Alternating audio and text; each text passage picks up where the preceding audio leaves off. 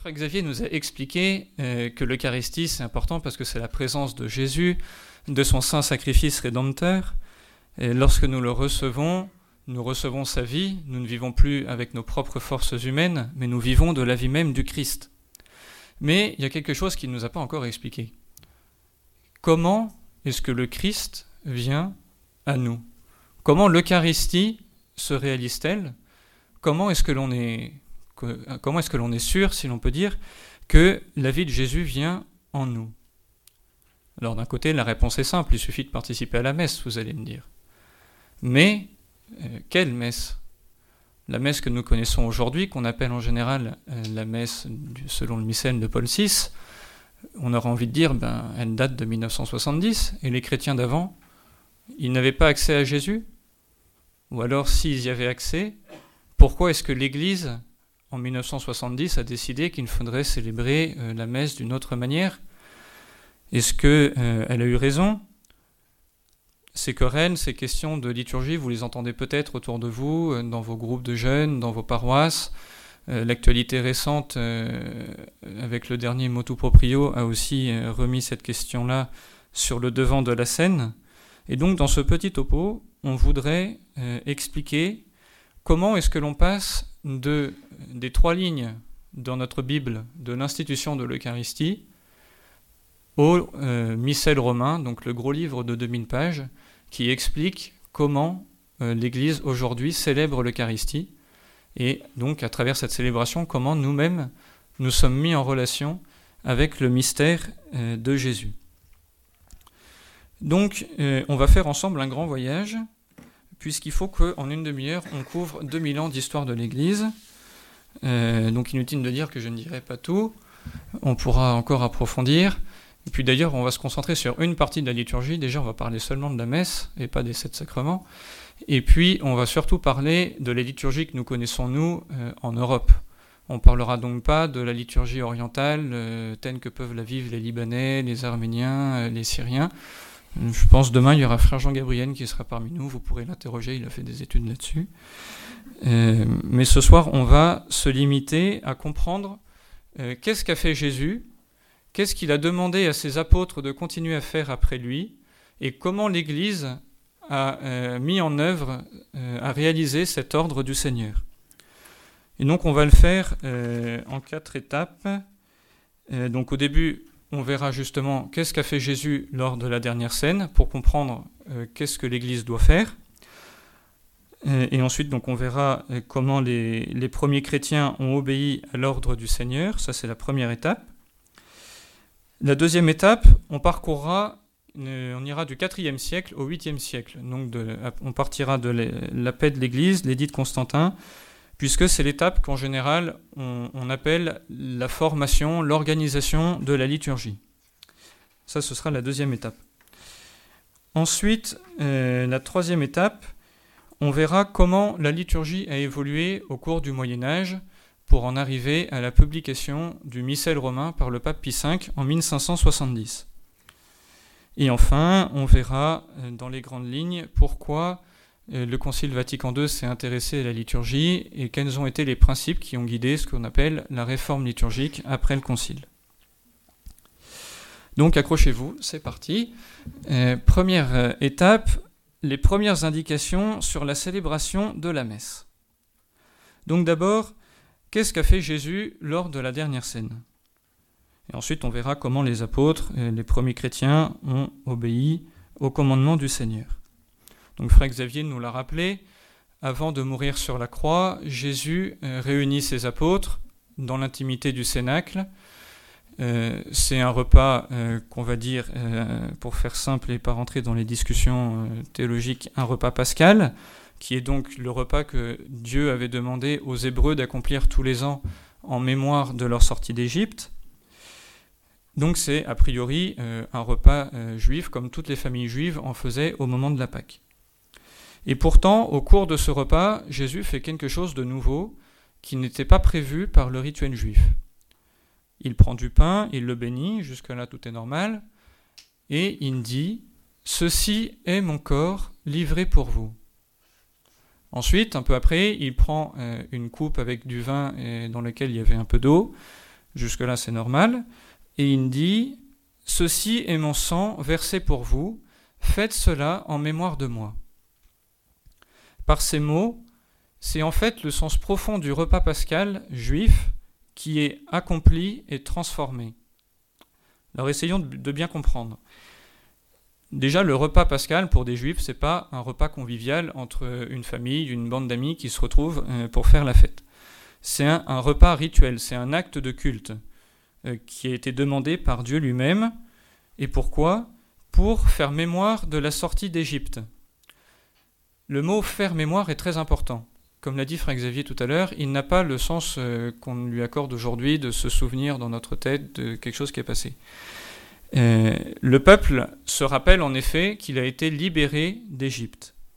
Il le fait en accomplissant ce rite, ce repas pascal que Dieu lui a demandé. En le faisant, il croit que Dieu euh, lui donne une bénédiction pour aujourd'hui, semblable à celle qui a été donnée euh, aux Hébreux au moment de la sortie d'Égypte. C'est-à-dire, le peuple hébreu, lorsqu'il est en Terre sainte, est conscient d'être en fait encore dans la servitude celle du péché. La libération d'Égypte, qui a eu lieu dans le passé, est une libération réelle, mais ce n'est pas encore une libération totale à cause de cette servitude du péché. Et donc Israël demande à nouveau à Dieu de venir le libérer. Et cette libération, Israël euh, sait qu'elle n'arrive pas encore aujourd'hui, mais en célébrant ce rite, Israël implore le Seigneur pour que cette libération se réalise euh, au plus tôt possible, on va dire. Donc en fait, on a trois dimensions qui sont réunies dans le repas pascal. On a le passé, on se souvient que le peuple a été libéré. On a le présent, puisqu'on demande à Dieu de nous bénir aujourd'hui. Et on a la perspective eschatologique, le futur, où on attend le libérateur définitif d'Israël. Le repas de Jésus s'inscrit donc dans ce cadre. Mais il vient le bouleverser, justement par les paroles que j'ai rappelées tout à l'heure, Jésus oriente les regards vers le sacrifice de sa croix, son corps livré, son sang versé, qui révèle que c'est lui le Messie attendu, le Rédempteur de l'humanité. Par les paroles qu'il prononce sur le pain et le vin, Jésus révèle et anticipe ce qui va se passer le lendemain sur le calvaire. Il annonce aussi sa victoire, euh, puisque la, croix sans la résurrection euh, n'aurait pas de sens et n'aurait pas apporté la libération attendue. En d'autres termes, ce qui se joue au moment de l'institution de l'Eucharistie, au moment de la dernière scène, euh, c'est le passage du culte ancien, le culte juif, au culte nouveau. Je cite un texte de Ratzinger qui aide à comprendre ce qui se passe. Ce que le Seigneur fait ici, dans la dernière scène, c'est quelque chose de nouveau, qui est enrobé dans une configuration ancienne, scène du repas juif. À ce quelque chose de nouveau, on reconnaît une valeur propre, quelque chose qui est fait pour qu'on le répète, et qui se détache du contexte dans lequel il se produit. C'est-à-dire, ce qui est euh, important dans le repas, dans l'institution de l'Eucharistie, dans la dernière scène, ce n'est pas que Jésus se soit euh, ait partagé un repas avec ses disciples comme il a dû le faire d'autres fois au cours de sa vie, mais c'est qu'il a pris du pain et du vin et qu'il a anticipé euh, sous la forme d'un rite nouveau sa mort et sa résurrection.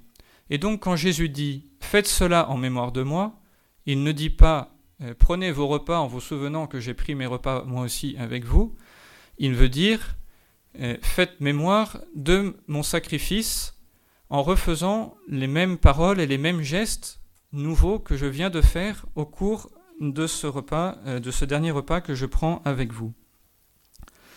Donc Ratzinger continue en disant Il faut donc affirmer que sont erronées toutes les tentatives pour faire dériver en droite ligne et sans critique la structure liturgique chrétienne de la dernière scène. En d'autres termes, la messe chrétienne n'est pas euh, la scène euh, rendue présente. Elle est euh, orientée vers le, le, sacrifice de la croix. Elle rend présent le sacrifice de la croix. Donc ce n'est pas la forme de la scène qui sert de base à la célébration chrétienne. Les apôtres ont donc reçu le commandement du Seigneur, faites cela en mémoire de moi. En le recevant, ils reçoivent cette nouveauté que Jésus a instituée, mais à charge pour eux de, euh, de l'organiser, de lui donner la forme spécifiquement chrétienne. Les paroles du Seigneur sont donc le noyau indépassable autour duquel l'Église organisera le culte nouveau, par lequel le sacrifice du Seigneur nous est toujours à nouveau proposé pour que nous puissions chaque jour nous y abreuver. Ce qui n'était encore que figure, qu'image dans le culte nouveau, est maintenant accompli, pardon, dans le culte ancien, est maintenant accompli dans le culte nouveau que le Christ confie à son Église. Et donc les apôtres reçoivent ce don, cette nouveauté, ce pain et ce vin qui, lorsqu'ils reprononcent les mêmes paroles que le Seigneur, deviennent le corps et le sang de Jésus livrés pour nous. Et ils vont devoir euh, garder ce don, le protéger, le transmettre aux premières communautés chrétiennes. Alors qu'est-ce que l'on sait de ce passage de, cette, euh, de la première liturgie des premières communautés chrétiennes? Bon, il faut reconnaître que c'est un peu difficile. On ne peut pas dire qu'on croule sous les, témoignages euh, scripturaires, mais on a quand même des choses très importantes. Si vous prenez déjà le livre des Actes des Apôtres, on nous parle des chrétiens qui étaient assidus à la prière et à la fraction du pain. Le mot fraction du pain, euh, l'expression, renvoie directement à ce qu'a fait Jésus lors de la dernière scène lorsqu'il a pris du pain qu'il l'a rompu et qu'il a dit euh, les paroles de la consécration. On peut donc penser euh, que les premiers chrétiens, d'une part, ne participaient plus au sacrifice du temple. On les trouve bien au temple, mais pour prier, pour prêcher, mais pas pour participer au sacrifice des agneaux. C'est que euh, tout ça est maintenant accompli par le sacrifice du Christ. On peut penser aussi que dans un premier temps, ils ont pu continuer à, fréquenter la synagogue pour euh, écouter, méditer la parole de Dieu. Donc ça, c'était le samedi. Et probablement le samedi soir, ils se retrouvaient pour un repas euh, fraternel qu'on appelait l'agapé, à l'intérieur de laquelle il y avait euh, la liturgie spécifiquement eucharistique. En tout cas, c'est ce qu'on peut conclure de la première lettre de Saint Paul aux Corinthiens qui a été écrite aux environs de l'année 55 et dans laquelle Saint Paul euh, s'insurge contre des mauvaises pratiques dans le cadre des célébrations, euh, puisqu'il dit euh, il y en a un qui est affamé, il y en a d'autres qui ont trop bu, c'est pas c'est pas bien respectueux de de la dignité de la célébration liturgique. La véritable célébration liturgique, elle doit être fidèle à ce qui vient du Seigneur et que euh, Saint Paul a transmis en se faisant lui-même l'écho de ce qu'il a euh, reçu préalablement. Et donc après, il présente le, qu'est-ce que c'est que le cœur de la célébration chrétienne? C'est euh, lorsque on refait ce qu'a fait Jésus en prenant du pain, en redisant Ceci est mon corps qui est pour vous, et ensuite pareil sur la coupe. C'est seulement en faisant ce qu'a fait Jésus lui-même que la célébration chrétienne est vraiment fidèle à ce que Jésus veut. Et donc après, il conclut en disant que ceux qui s'approchent euh, de, ce, pain euh, s'interrogent sur leur, euh, disposition pour savoir s'ils peuvent le recevoir ou pas. Donc ça nous montre que déjà au temps apostolique, les apôtres, Saint Paul, euh, on voit comment il considère, avec quel sérieux il considère la célébration eucharistique et les dispositions dans lesquelles il convient de s'approcher du Saint-Sacrement. On a un premier témoignage qu'on euh, ne s'approche pas n'importe comment de la communion, et donc euh, par-delà un premier témoignage sur la foi des apôtres dans la présence réelle. Et donc le problème auquel fait allusion Saint Paul explique que vers la fin du premier siècle, on est distingué nettement le repas fraternel, la, communauté, première communauté qui vit, ne l'oublions pas, au milieu de gens qui n'ont pas la foi, soit les juifs, soit ensuite les païens, a besoin de se retrouver ensemble.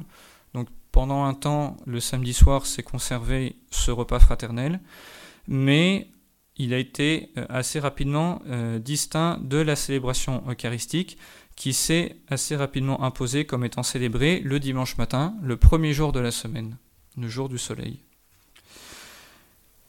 Euh, voilà. Ça, c'est un peu ce que l'on peut euh, découvrir dans, euh, dans l'écriture. qu'évidemment on pourrait encore beaucoup développer, mais ça nous donne déjà une première indication sur la manière dont les premiers chrétiens euh, participent à la célébration liturgique. Donc ensuite, le christianisme se développe euh, dans tout l'Empire romain, euh, mais c'est encore les persécutions. On ne peut donc pas se réunir comme ça quand on veut. D'ailleurs, on ne construit pas encore d'église. On se réunit en général dans la famille d'un chrétien. Euh, il est très probable aussi qu'on célèbre euh, une fois par semaine, le dimanche, euh, c'est la Pâque hebdomadaire, la célébration hebdomadaire de la mort et de la résurrection de Jésus. Le jour de Pâques est aussi marqué de manière importante, mais il n'y a pas encore de célébration dans la semaine. Celles-ci apparaissent probablement au IIe siècle, justement. Les martyrs, il commence à y avoir un peu de, certaines vagues de martyrs, et les chrétiens veulent les honorer, et donc on célèbre le Saint Sacrifice au jour anniversaire de leur naissance au ciel. Et à peu près en même temps, on commence aussi à célébrer certaines fêtes euh, importantes de la communauté locale, notamment ce qui est euh, en rapport avec, l'évêque du lieu, par exemple le jour anniversaire de son ordination. C'est les premiers témoignages que l'on a de célébration d'une liturgie eucharistique pendant la semaine.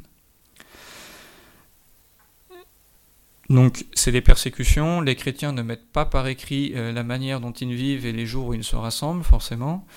Euh, on a quand même des témoignages intéressants sur la manière dont ils prient. Euh, certains qui viennent de païens, par exemple une lettre de Pline le Jeune, mais ce qui est quand même plus intéressant, c'est Saint Justin, qui est mort en 150, qui était un philosophe qui s'est converti au christianisme et qui écrit à l'empereur pour lui, en, gros, euh, pour le pousser à se convertir, pour lui donner des bonnes raisons de se convertir et le convaincre du bien fondé de la foi chrétienne. Et il y a un moment où il explique comment quel est le culte chrétien?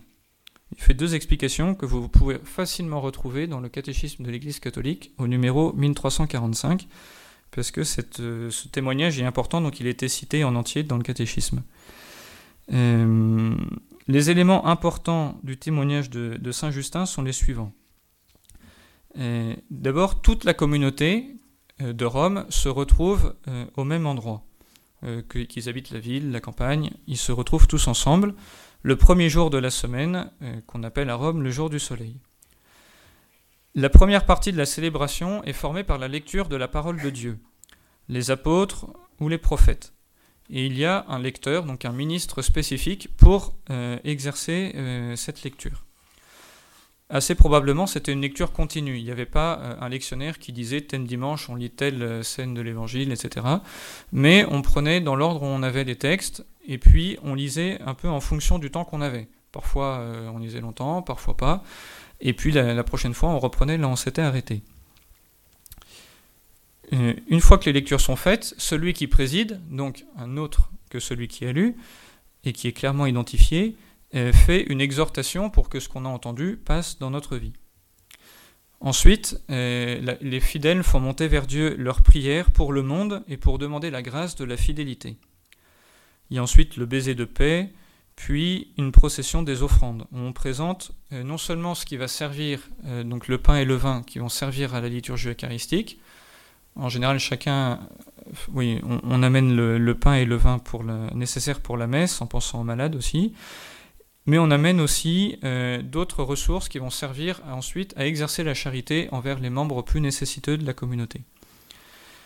Euh, et après quoi, il y a une longue prière du président qui rend grâce, en, hébreu, en grec eucharistein, qui a donné Eucharistie, prière eucharistique, et une longue prière qui n'a pas de formulaire fixe, qui se prolonge aussi longtemps que le président est inspiré pour euh, la prononcer, et qui se conclut par l'amen euh, du peuple tout entier qui manifeste son adhésion à la prière qui vient d'être faite.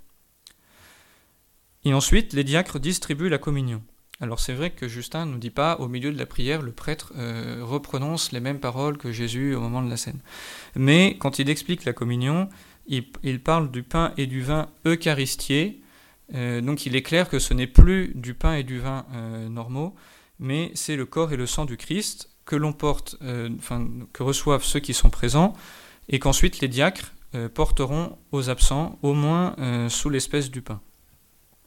Donc on pourrait encore trouver d'autres textes, mais ce qui est intéressant, c'est de voir que déjà, donc vers 150, on a une liturgie qui est organisée dans ces grandes lignes, avec le pôle liturgie de la parole et le pôle liturgie eucharistique. Mais qu'en même temps, il y a une certaine, même une grande liberté dans le choix des textes, dans la prière eucharistique, etc. Ce n'est qu'après, euh, après l'appel de l'Église, après 313, il est dit de Constantin, que la liturgie va davantage s'organiser. Et donc là, on rentre dans notre deuxième étape, l'organisation de la liturgie entre le 4e et le 8e siècle. Alors la première chose qui se passe, c'est que l'appel de l'Église étant acquise, le christianisme se diffuse de, manière euh, exponentielle, et en parallèle, euh, l'Empire romain se divise, euh, donc on est aux alentours de 395 entre la partie orientale et la partie occidentale, et il y a des grandes villes qui vont acquérir une, grande importance, Rome évidemment, Constantinople, Antioche, Alexandrie en Égypte, etc. Et donc les patriarches, les évêques de ces grandes villes vont, comment dire, vont tendre à réguler la liturgie qui se passe dans les zones euh, desquelles dépendent leur, leur autorité. Donc la liturgie qui peu ou prou dans tout l'Empire ressemblait à ce que Saint Justin décrit en 150 à Rome, va progressivement se colorer euh, de manière différente selon qu'on sera à Alexandrie, à Rome, euh, à Antioche. C'est ce qui va donner les grandes familles liturgiques. Donc on a un certain phénomène de euh, diversité. Et puis ensuite, à l'intérieur de ces grands blocs, il y a plein encore de subtiles différences.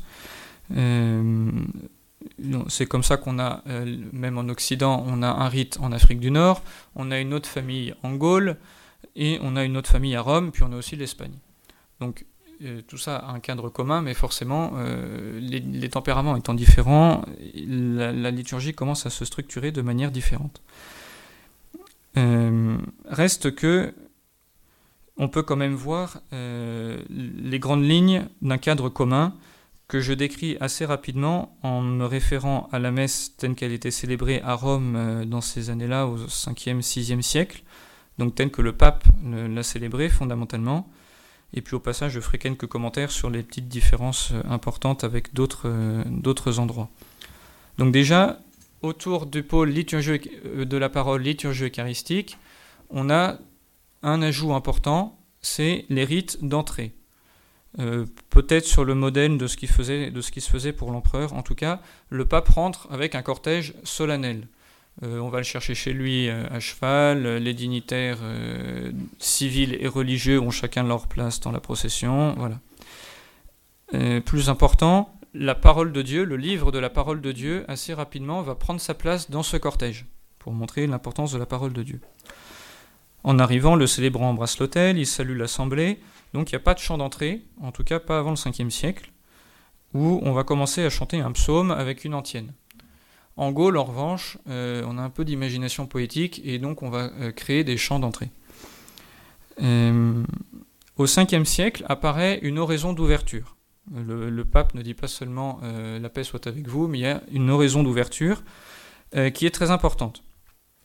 Elle est toujours prononcée par le président et elle vise à aider l'Assemblée à se tourner vers Dieu en indiquant un peu le, caractère de la fête que l'on célèbre. Elle est toujours structurée de la même manière. Et si vous faites attention, c'est toujours la même chose aujourd'hui dans l'oraison d'ouverture de la messe. Euh, d'abord, le prêtre invite à la prière en disant Oremus, prions.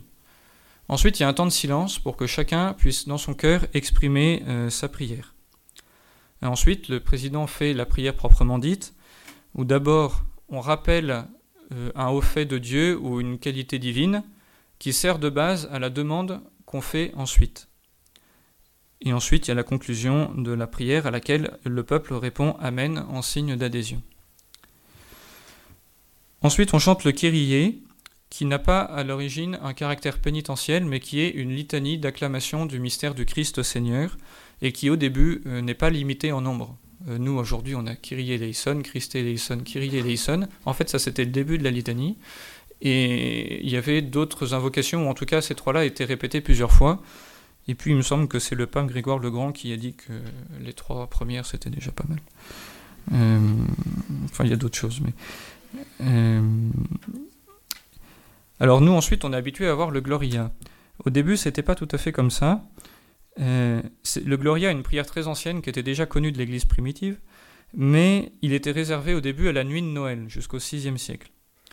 Petit à petit, on l'a étendu aux célébrations dominicales ou en l'honneur des martyrs, mais seulement quand c'est l'évêque qui préside. C'est en Gaule, encore une fois, euh, au 8e siècle, que les prêtres vont commencer à l'utiliser eux aussi. Euh, bon, la liturgie de la parole est toujours structurée euh, avec une importance spécifique pour l'évangile, et on commence à avoir un lieu spécial pour la proclamation de l'évangile, l'ambon.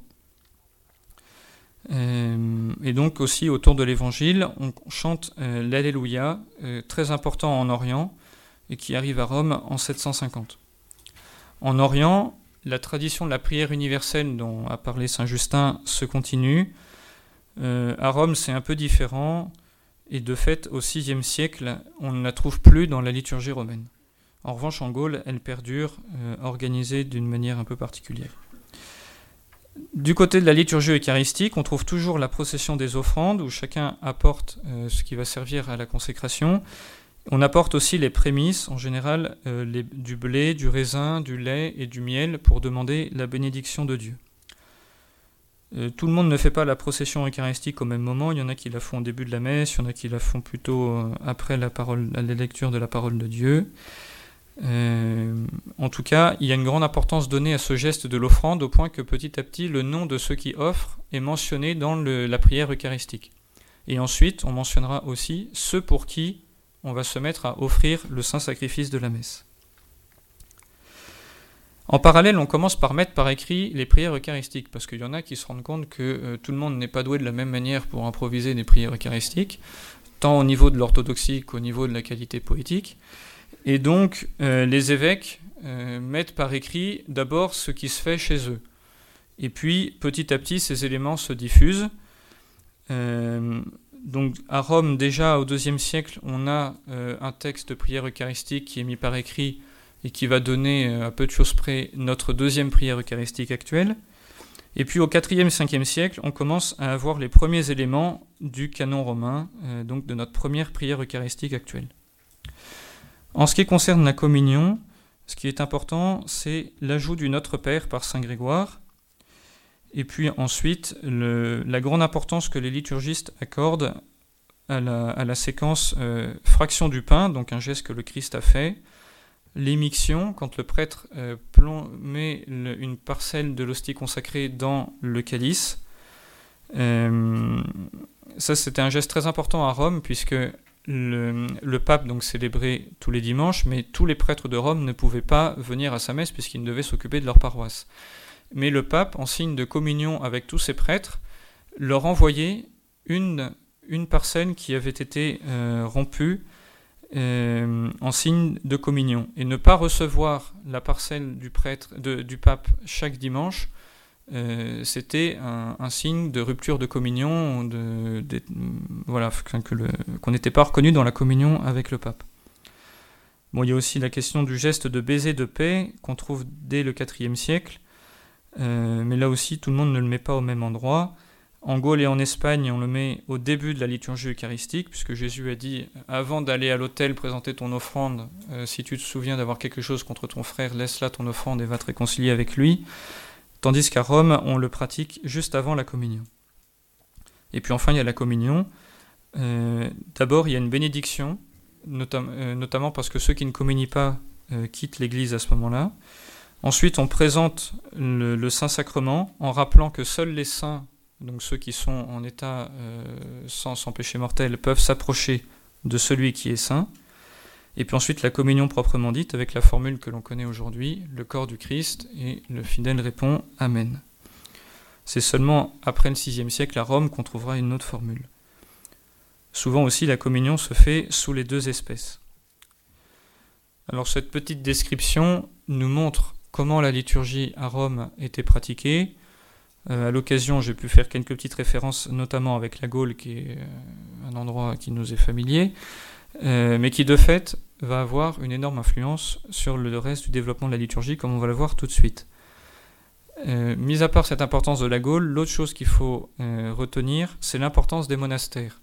Puisque qui dit mise par écrit de la liturgie, dit copie de manuscrit. Et qui dit copie de manuscrit, dit monastère avec des moines qui soient capables de faire ces copies.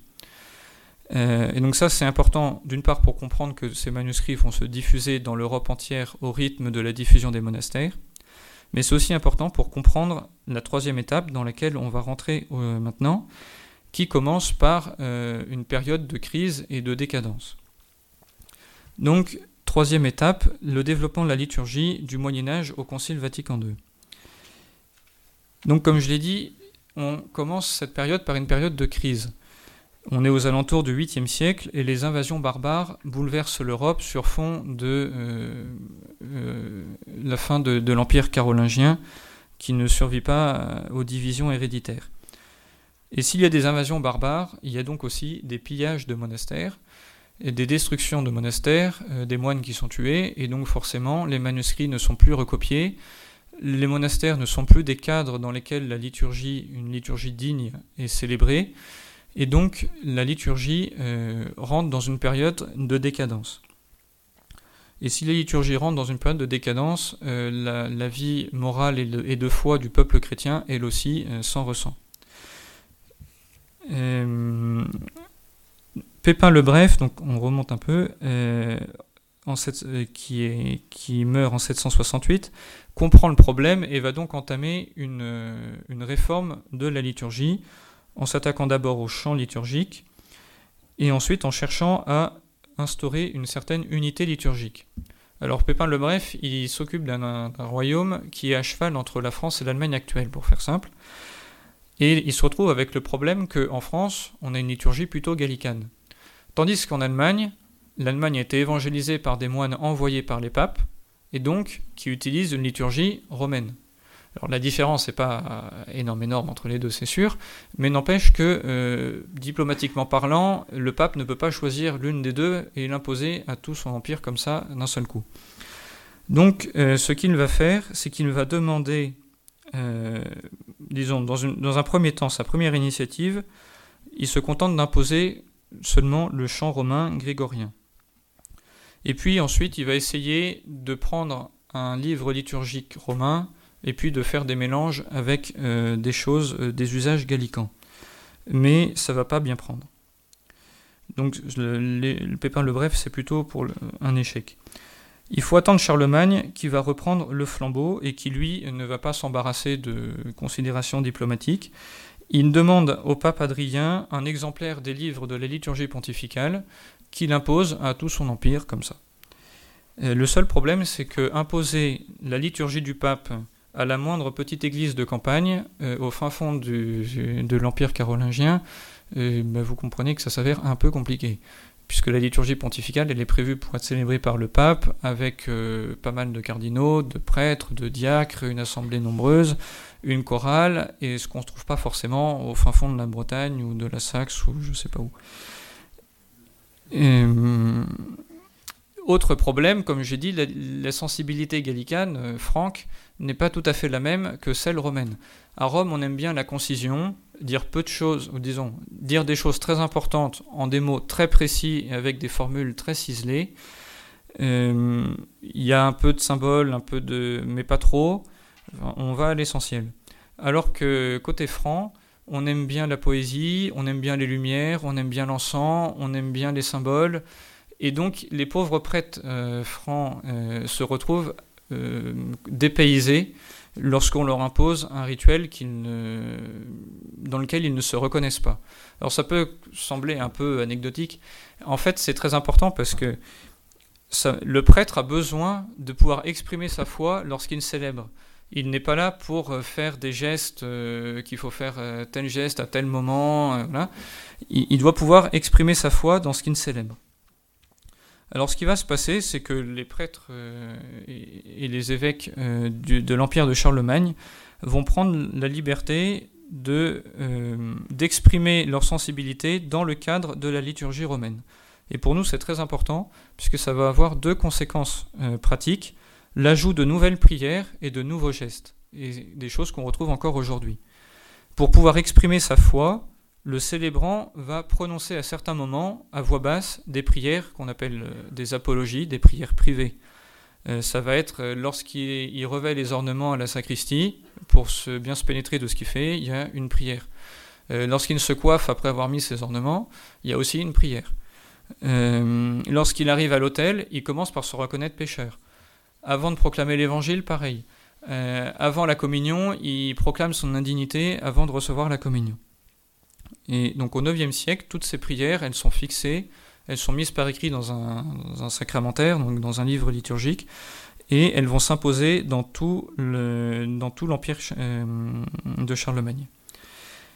En ce qui concerne les gestes, là aussi, le but c'est d'aider le prêtre à mieux vivre les paroles qu'il prononce.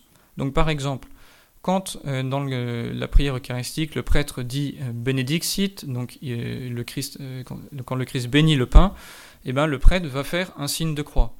Cela pour l'aider à habiter les paroles qu'il prononce.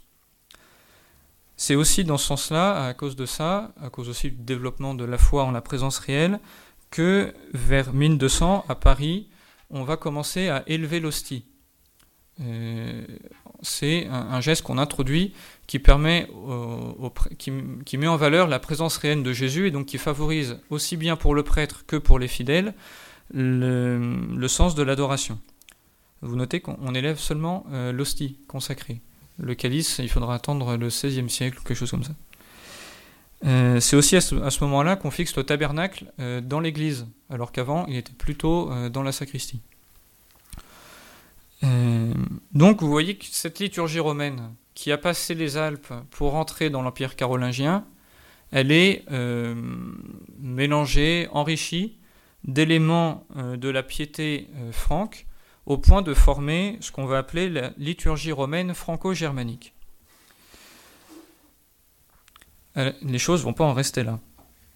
on retrouve encore des troubles, l'empire carolingien se disloque, euh, L'Italie elle-même est en proie aux barbares. On ne parle pas de la moralité des papes qui sont nommés par euh, des familles puissantes et qui ne sont pas spécialement fidèles à leurs engagements sacerdotaux, au point que euh, on dit qu'à Rome, on ne trouve plus de livres liturgiques et le pape ne célèbre plus la messe.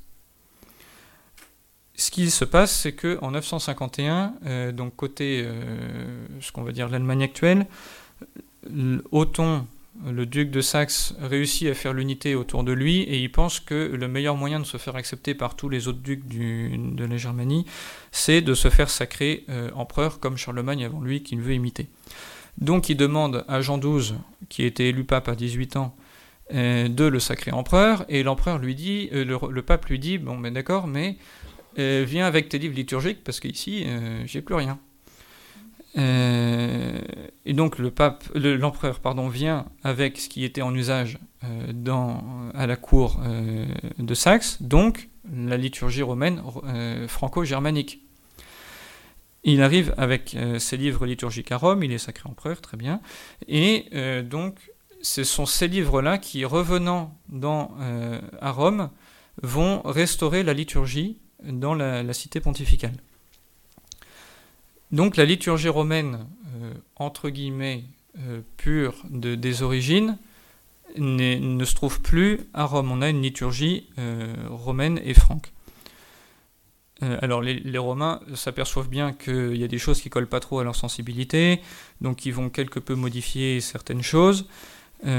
toujours est-il que c'est ce rituel-là qui sert de base à la liturgie de la cour pontificale au XIIe et XIIIe siècle il y a quand même quelques changements importants qu'il faut mentionner, notamment le parallélisme entre les actions du prêtre et ceux des fidèles. De plus en plus, le prêtre fait les choses dans son coin et les fidèles du leur sans qu'il y ait interaction. Pourquoi? Il y a la chorale qui a un poids de plus en plus important et le prêtre dialogue avec la chorale mais pas avec le peuple. Et donc si la chorale n'est pas là, ben, le prêtre ou son servant font les réponses mais le peuple n'est plus prévu dans le. Si vous prenez un missel du XIIe, XIIIe siècle, euh, le peuple n'est pas prévu, sa participation n'est pas prévue. Euh, ce qui fait que les fidèles, ben, il va falloir qu'ils trouvent quelque chose à faire quand même pendant la messe.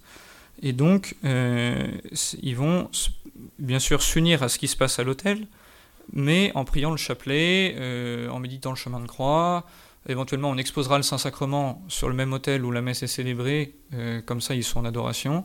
Mais on, perd l'unité de, l'unité de l'assemblée entre le prêtre et les fidèles. Et puis ce qui ne va pas aider, c'est que de plus en plus, on distribue, les communions se raréfient au point qu'elle n'est même plus prévue par le rituel de la messe. Euh, c'est une exception, donc il y a un rituel spécial. Si quelqu'un veut communier, il faut refaire quasiment tout le début de la messe. Euh, je confesse à Dieu, euh, Seigneur, je ne suis pas digne de te recevoir, etc. donc ça, c'est une évolution lente entre le, dixième et le, consigne de 30. reste que ce, rituel de la liturgie pontificale systématisé de manière vraiment, euh, pour la première fois officielle, en 1277 par Nicolas III, euh, est celui qui va se, diffuser dans toute l'Europe. Et ce, grâce aux franciscains. Donc au XIIIe siècle, les franciscains, les dominicains, les carmes sont des communautés nouvelles, on va dire. Euh, les dominicains choisissent de suivre la liturgie romaine, la liturgie de Paris. Les franciscains, eux, choisissent la liturgie du pape et donc, euh, plus les franciscains vont euh, se déployer dans toute l'Europe, et plus la liturgie pontificale va s'imposer dans toute l'Europe. Malgré tout, il y en a qui voient, y a certains évêques qui voient qu'il y a quelque chose qui ne va pas. Et puis dans le même temps, on a aussi euh, l'hérésie de Luther, qui, et puis de, tous ceux qui sont autour, qui profitent du fait qu'il n'y a pas d'autorité législatrice en matière liturgique pour euh, modifier un peu certaines choses de la célébration de la messe pour diffuser leurs idées. Et donc quand le Concile de Trente est convoqué pour résoudre le, problème de l'hérésie protestante, les pères s'attachent aussi à euh, parler de la messe, donc à préciser le dogme sur le sacrifice de, la messe, etc. Mais aussi, ils se demandent euh, comment faire pour restaurer une célébration liturgique qui soit, dont on soit sûr qu'elle soit sans hérésie. Et donc il demande au pape euh, d'imposer un missel à toute la chrétienté.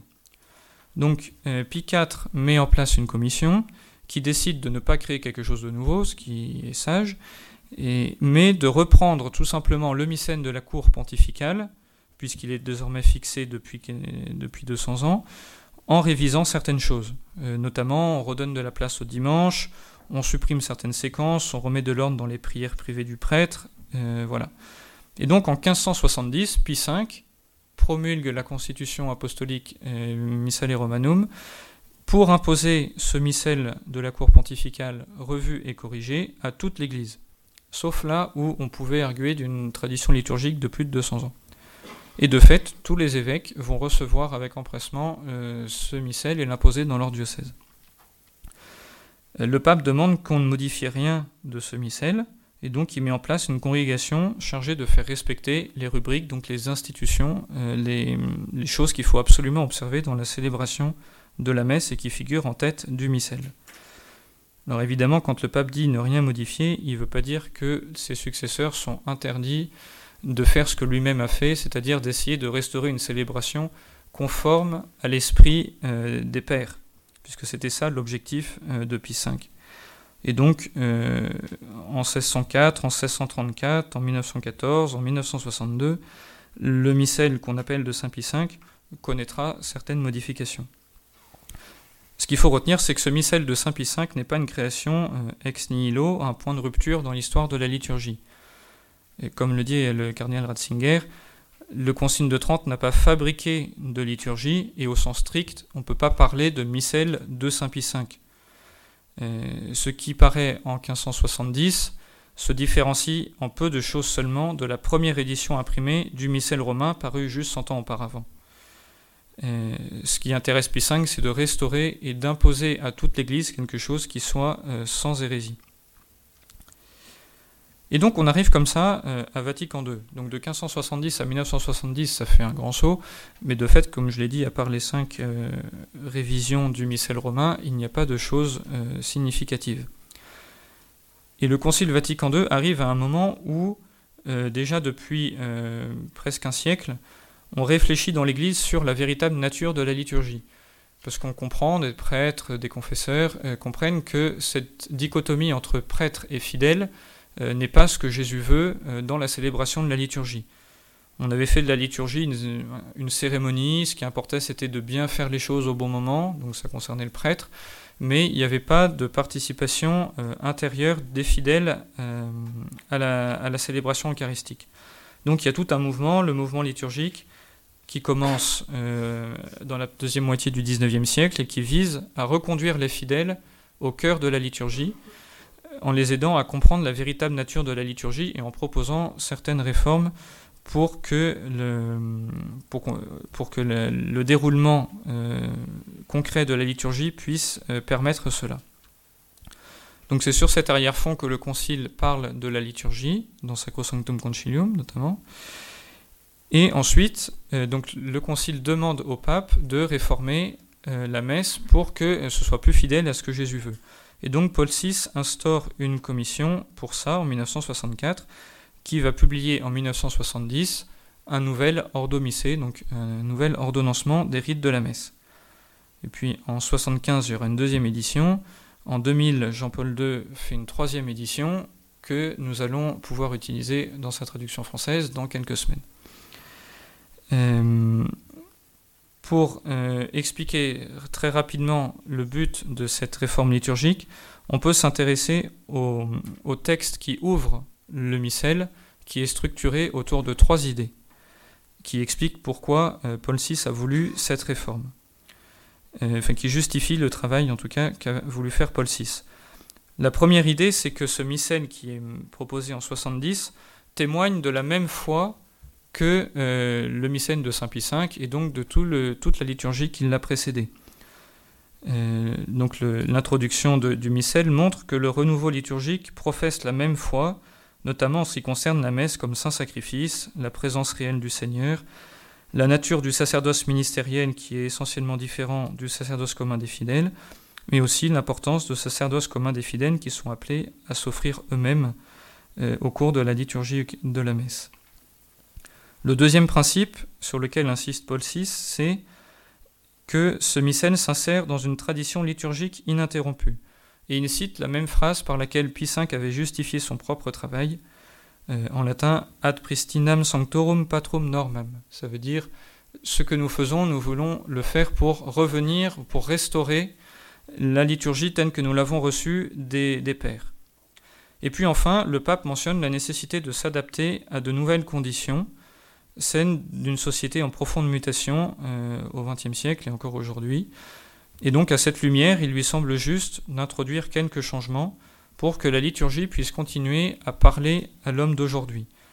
Les changements les plus significatifs, c'est notamment euh, l'usage de la langue vernaculaire dans le cadre de la liturgie, euh, la possibilité de communier sous les deux espèces, l'encouragement à communier pendant la messe, et puis aussi l'écriture de nouvelles messes pour des circonstances qui accompagnent la vie des hommes, le travail pour demander la paix, pour les moissons, etc.